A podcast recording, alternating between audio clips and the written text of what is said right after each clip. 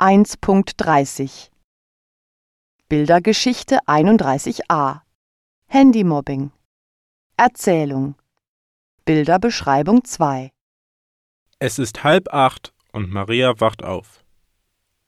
Sie sitzt im Schlafanzug auf ihrem Bett und schaut schockiert auf ihr Handy. Sie hat eine SMS bekommen, dass ihr Freund Hannes mit Franka geht. Maria und ihr Bruder Mark sitzen am Frühstückstisch. Auf dem Tisch stehen viele leckere Dinge, aber die Geschwister haben keinen Hunger. Sie sehen sehr bedrückt aus. Die Eltern wissen nicht, was los ist und machen sich Sorgen. Maria und Mark sind auf dem Weg in die Schule. Plötzlich bekommt Mark eine SMS, in der steht Feigling, wir kriegen dich noch. Seine Schwester sieht sehr schockiert aus, und beide haben Angst. Sie wundern sich, wer die SMS geschickt hat.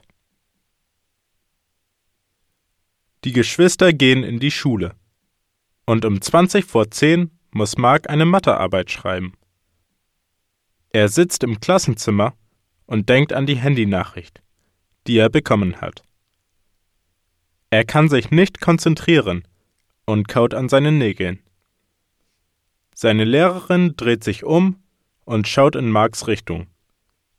Sie hat keine Ahnung, was mit Mark los ist.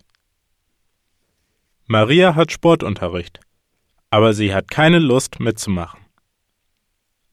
Sie sitzt alleine auf der Bank während die Mädchen hinter ihr stehen und sich unterhalten und lachen. Die Lehrerin versucht, Maria aufzuheitern, aber Maria kann nur an die Handynachrichten denken, die sie und Mark erhalten haben. Die Schule ist vorbei und Maria und Mark sind auf dem Heimweg. Plötzlich tauchen ein paar Mitschüler auf und fangen an, ihnen laut Beleidigungen nachzurufen. Ein Jogger läuft vorbei und dreht sich empört um, als er die Schimpfwörter hört. Maria kann die Tränen nicht zurückhalten, aber sie will nicht, dass man sie weinen sieht. Mark ist rot vor Wut und möchte sich am liebsten umdrehen und was sagen. Wie können die Mitschüler so gemein sein?